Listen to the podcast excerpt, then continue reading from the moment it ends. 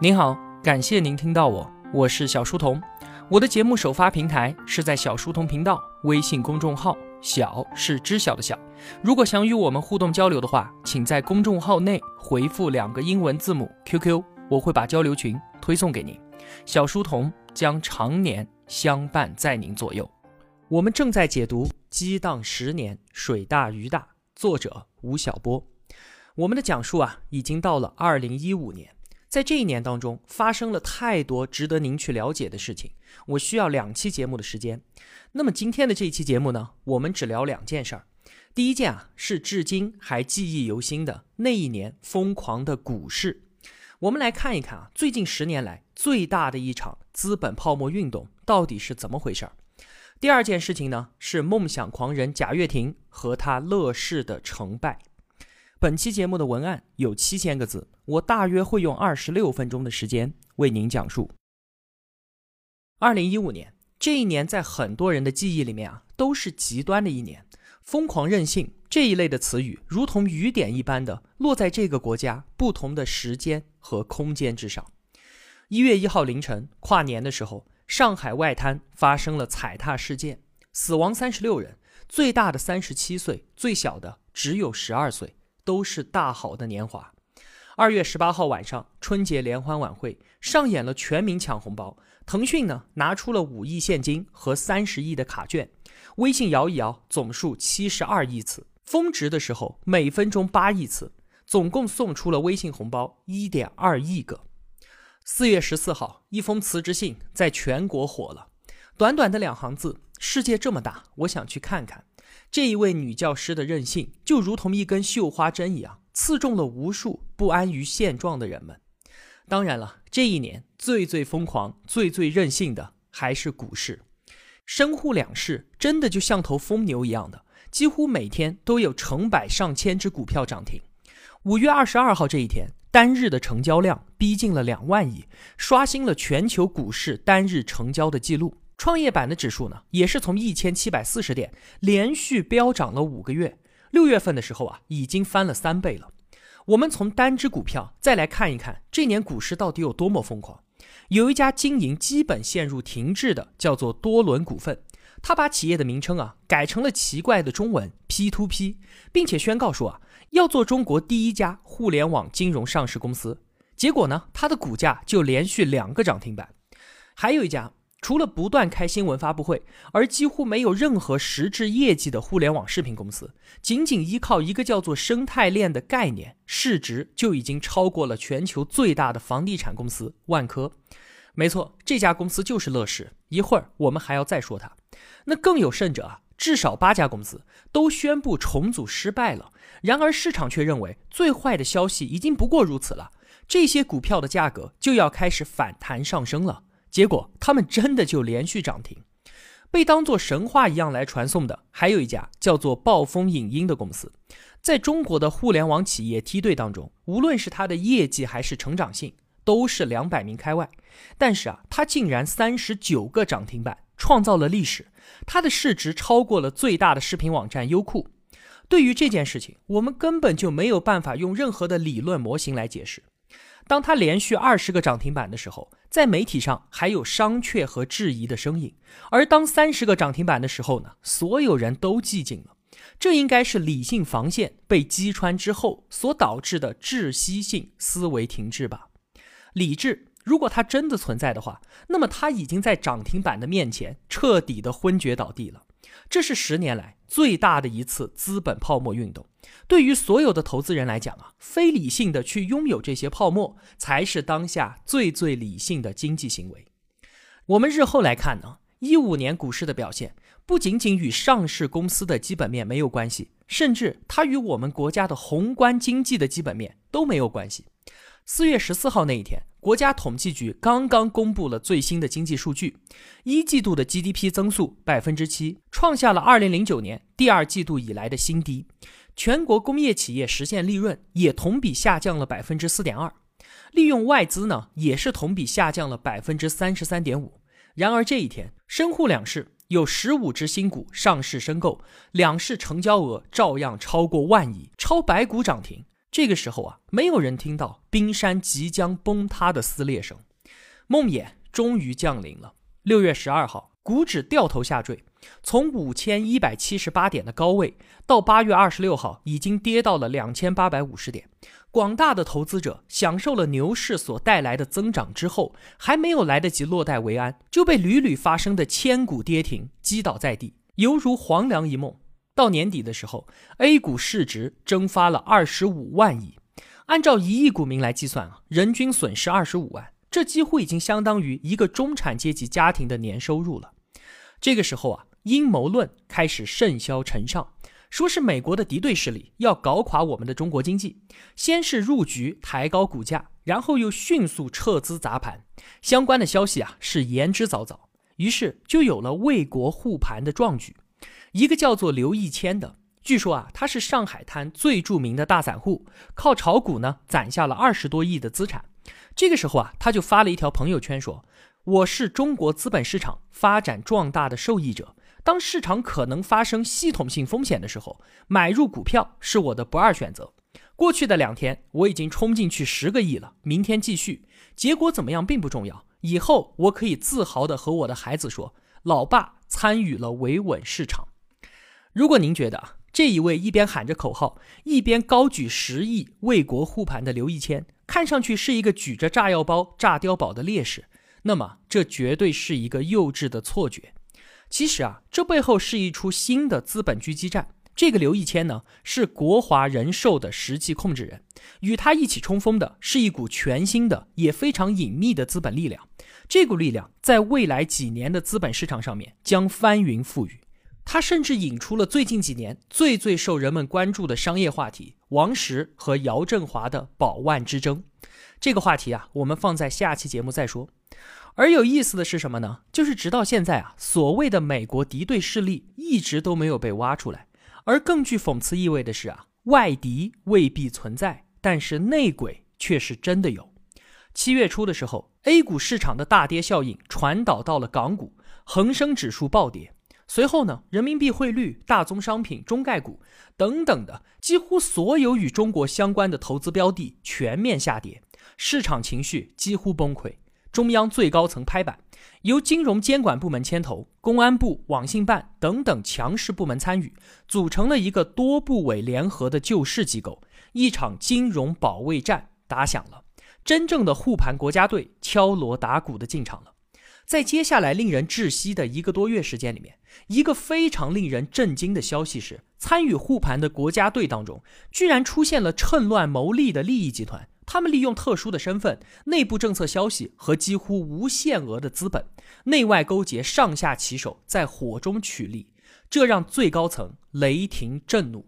紧接着，救市的第一号主力军。中国最大的证券公司中信证券被立案调查，连同总经理在内的十一位高管被公安机关调查，证监会发行部第三处处长、证监会处罚委主任被警方带走。此次救市保卫战的前线总指挥、证监会主席助理和证监会副主席被组织调查。到了这个时候啊，监管当局主政这一次救市行动的核心班子全军覆没。几年之后啊，人们也一直在争议，造成这一次股灾的罪魁祸首到底是谁呢？压垮市场信心的到底是哪一根稻草呢？吴晓波啊给出了一个答案，他说啊，基本面的不支持是最根本的原因。上期节目我们讲宏观经济层面的时候，我们说到啊，二零一四年下半年以来的固定资产投资和降准降息，这释放了巨额的流动性，这些资金还没有来得及注入到实体产业里面。要么就是不敢进去，于是啊，就在资本市场上面形成了空转效应，于是钱动局成，泡沫越吹越大。与此同时呢，放松私募管制之后，私募基金管理规模迅速飙升到了两三万亿。私募大多数呢以投资中小创股票为主，迅猛的堆起了成长股泡沫。于是啊，私募、券商和大小散户合力构成了上涨的螺旋效应，失去理智的贪婪。则充当了催化剂，但是即便这样，大股灾也不至于惨烈到这样的境地。事后复盘的时候呢，很多人把技术性的因素归于场外配资的杠杆效应。从后来的披露事实当中啊，我们可以看到，监管当局对于场外配资的规模始终都缺乏准确的判断，这可能是这一次股灾最最致命的技术性错误。一直到二零一五年的三四月份啊，证监会仍然认为这一部分的资金规模只有四千亿到五千亿左右，而实际的数据呢？整个市场存在三万亿元的场外配资业务，再加上券商融资三万亿，以及上市公司大股东一万多亿的股权质押，总的投机游资规模啊，居然达到了七万亿之巨。到了这个时候啊，一旦市场的上涨无法维持，高杠杆就成为了压垮 A 股市场的最后一捆稻草，进而引发了恐怖的连环抛售。吴晓波说啊。极速主义者在中国从来都只有两种命运，要么天堂，要么地狱。在二零一五年的这一场大股灾当中，你可以读到人性的贪婪与恐惧，也可以发现制度层面和技术层面的缺陷，还可以探究金融创新的陷阱与克制。总而言之呢，它是多种因素叠加的产物，在某种意义上啊，带有深刻的不可避免性。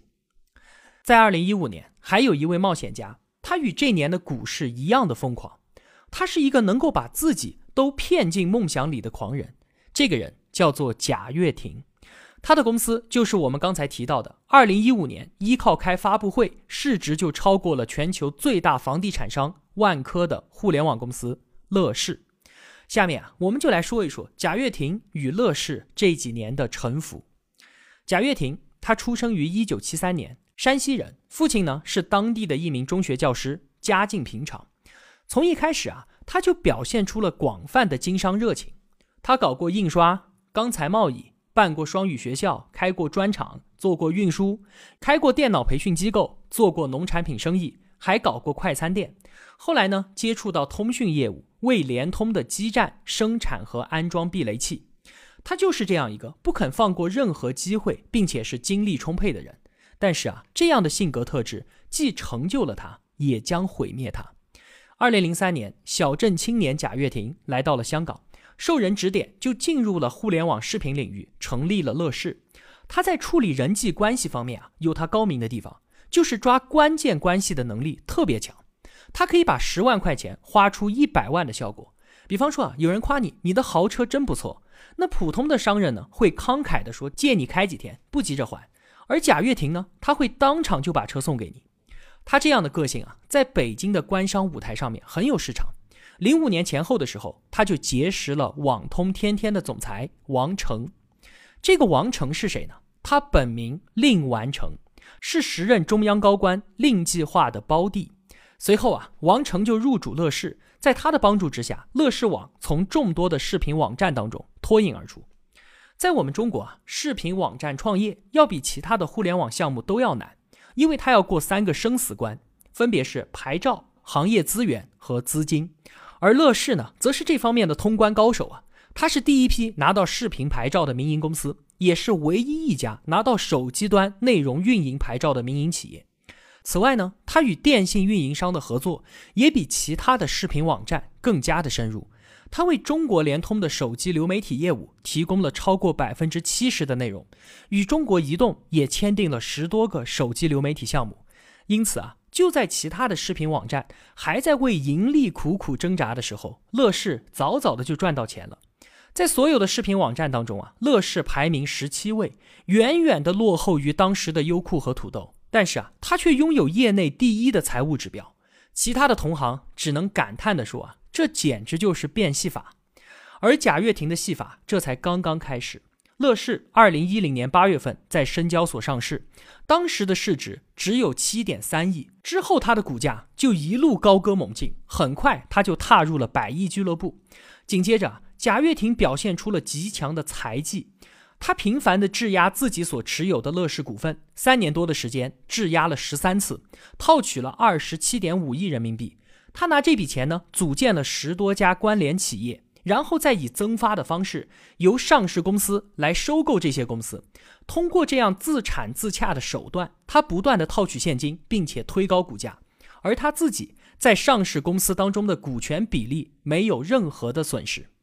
贾跃亭喜欢摊大饼的性格啊，在这几年里面啊，也是丝毫未改。他先后呢投资电影、体育、农业、金融等等领域，还收购了一家卖酒的网站。他手下的高级副总裁就有三十多位。那对于这种多元化的做法，他甚至还放出话来说：“现在的这些互联网公司都将死于专注。”二零一三年，贾跃亭推出了乐视超级电视，电视与互联网连接，其中呢植入了乐视的全部影视内容。他试图把电视与内容打通。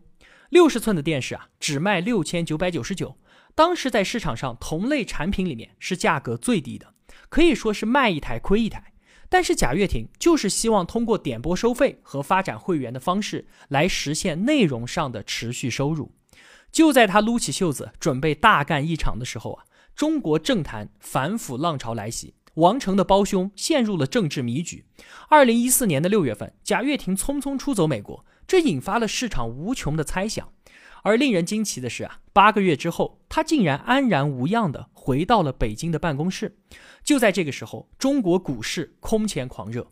乐视与我们之前所说的暴风影音，在二零一五年被称为两只妖股。市值一度摸高到了一千五百零七亿，超过了万科。仅仅在互联网公司当中啊，贾跃亭几乎能与马云和马化腾平起平坐。当他再度回到镁光灯下，他替代雷军成为了二零一五年最耀眼的发布会明星。二零一五年四月十四号，乐视发布超级手机；十月二十七号，贾跃亭宣布说他要做超级汽车。乐视就这样成为了全球唯一一家涵盖电视、手机和汽车三大智能硬件产品的超级公司。这个时候的贾跃亭显然已经是一个娴熟而且自我陶醉的 PPT 大师了。他激情并且详尽地阐述着他所谓的生态化反战略，意思就是说呢，乐视所拥有的七大生态将产生难以想象的化学反应，它将创立全新的互联网经济的生态系统。全球市值最高的公司苹果，也只打造了 iPhone 智能手机一个闭环生态系统。它拥有世界上首屈一指的生产链管理能力，所有在 iPhone 上面运营的 APP，它都可以拿走百分之三十的过路费。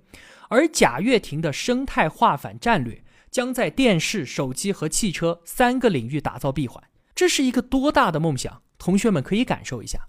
在整个二零一五年啊，乐视先后开了一百五十多场新闻发布会。平均下来差不多就是两天一场吧，这应该是企业史上的一个吉尼斯纪录了。也难怪人们会说，乐视就是一家靠发布会驱动的公司。这一方面说明这家企业有数不清的新产品，迫不及待的要告诉消费者；而另一方面也说明它呈现出了化学反应的空前无序。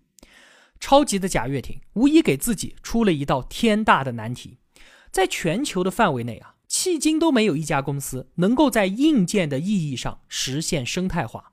最大的困难在于，没有哪一家硬件公司能够垄断技术的迭代，从而控制消费者的购买转移。而硬件互联网的技术远远没有成熟，即便在不远的将来，万物互联成为了现实，但是其中的公司生存和竞合模式仍然是一个未知数。如果说啊，生态互联网不能够实现，那么乐视所有的产业布局，从电视、手机、汽车、金融到地产和智能家居，就是一个又一个孤岛式的战场。每一个战场上的对手，无论是在资本、技术、人才和品牌积累方面，都大过年轻的乐视好几个数量级。古往今来啊，大小英雄皆成于野心，也败于野心。几乎所有的人都好奇地注视着这一个在悬崖边蒙眼狂奔的贾跃亭。那到了去年二零一七年，贾跃亭他终于走到了职业生涯的谢幕时间，他的发布会再也开不下去了。七月四号，他飞到了美国旧金山，有网友就戏称啊，他终于闯过了人生最大的难关——中国海关。就在前一天。媒体曝光贾跃亭夫妇以及乐视系公司十二点三七亿的资产被司法冻结。我们并不能说贾跃亭是一个骗子，他从一开始就想做庞氏骗局。他确实是全公司最勤勉的人，几乎每一天他都在乐视大厦不同楼层的办公室里面开会。为了乐视生态线上的各项业务，他不惜重金挖来重量级的人才，有中国银行的副行长。有上海通用汽车的总经理，以及众多的大众媒体人。我们也不能否认乐视所做出来的那些成绩。当年，它是第一家囤积版权的互联网视频网站，它是第一个拥有自制剧的互联网视频公司，它是第一个感受到互联网电视产业机会的公司，它还是第一家杀进电影行业的互联网公司。而且，阿里和腾讯都是紧跟其后。可是啊，这些零零总总都无法掩盖乐视战略上的空虚。他的局布的实在是太大了。如果他真的专注于视频、网剧、电影，或者是造电视机，无论专注于哪一个，他都有可能成为一家成功的企业。可惜他并没有这样做。到了这个时候，他的所有业务全线巨额亏损。在乐视股价高起的时候啊，贾跃亭先后套现了一百一十七亿。他承诺说啊，这些钱会全部借给上市公司用于经营的，而且是免息的。在一次采访当中呢，他叹着气对记者说：“啊，我是世界上最穷的 CEO 了，没有之一。我一家八口在北京的住房面积还不到两百平米。”贾跃亭把他最大的赌注压在了汽车上。在一六年的北京汽车展上，乐视的电动概念跑车亮相。贾跃亭用乔布斯一样的口吻对记者说：“啊，我们要用全新的方式来定义汽车，我们希望超越特斯拉，引领产业跳入到新时代。”他宣布将在美国内华达州的法拉第工厂生产他的汽车，与阿斯顿马丁达成了合作。乐视危机端倪的出现啊，是在二零一六年的十一月六号，贾跃亭突然就发布了一封致全体员工的信，承认说啊，公司的资金链出现了问题，他正在全力解决，并且表示他自己愿意永远只领取公司一块钱的年薪，同时他发誓啊，仍然会把海洋煮沸的。几天之后呢，他的长江商学院总裁班的五十多名同学向他伸出了援手，筹集了六亿美金来支持贾同学的梦想。不过呢，贾跃亭似乎需要更多的血液。新的援助者在二零一七年的一月份出现了，他就是孙宏斌。他们两个是山西老乡。一月十三号，融创中国宣布一百五十亿入股乐视，成为了第二大股东。然而，乐视的窟窿啊，显然比孙宏斌想象中的还要大。贾跃亭似乎一直都在努力做大自己的营收和利润。二零一五年的年底，公司的应收账款三十三亿，但是到了二零一六年的年底，就暴增成八十六亿了。可是这期间，乐视的营收只增加了八十亿，那多出来的应收款大部分都来自乐视系企业。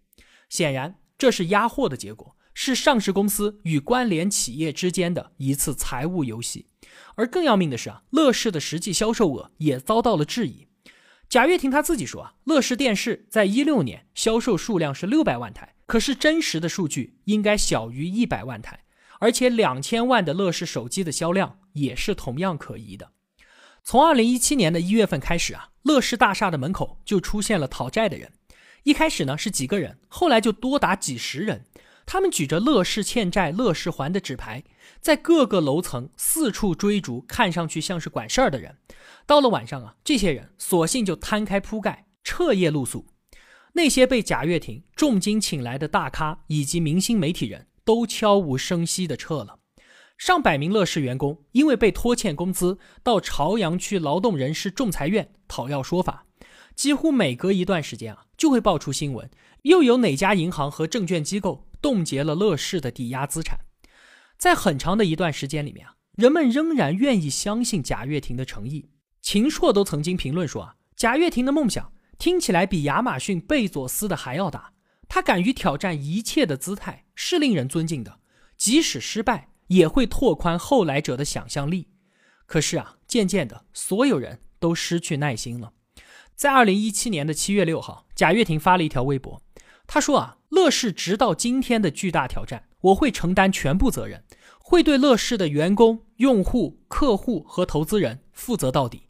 但是话音刚落，就在当晚，他就辞去了乐视网董事长，退出董事会，不再担任乐视的任何职务。财经杂志的记者跑到乐视在内华达州的汽车工厂，结果发现啊，这里是一片茫茫沙漠当中的荒地。有人在网上曝光说，贾跃亭在加州的一个滨海小镇拥有五套别墅，市值四千万美元。八月份又有媒体披露，他套现的上百亿资金只有少部分借给了乐视，并且在他出国的时候呢，已经全部都提走了。九月二十七号，乐视更名为新乐视，一字之别，完成了与贾跃亭的切割。这是一个扑朔迷离的创业故事，介乎于梦想和骗局之间。谬误与真理是一样的，都需要时间来证明。自乐视二零一零年上市以来，贾跃亭通过定增、发债、股权质押、风险投资等等的多种手法，累计筹资超过七百亿。他不断的召开新闻发布会，宣称自己有一个别人都无法想象的梦想。最终呢，确实如他在那一封致员工的信中所写的：“成则征服海洋，败则被巨浪卷走。”但是他唯一没有说明的是，当巨浪灭顶的时候，他自己又身在何处呢？好了，这期节目啊就是这样了。二零一五年的故事啊，我们并没有说完，下期节目继续。其中我要为您还原这三年来最受瞩目的商业事件——宝万之争的始末。如果我有帮助到您，也希望您愿意帮助我。一个人能够走多远，关键在于与谁同行。我用跨越山海的一路相伴，希望得到您用金钱的称赞。我是小书童，我在小书童频道与您不见不散。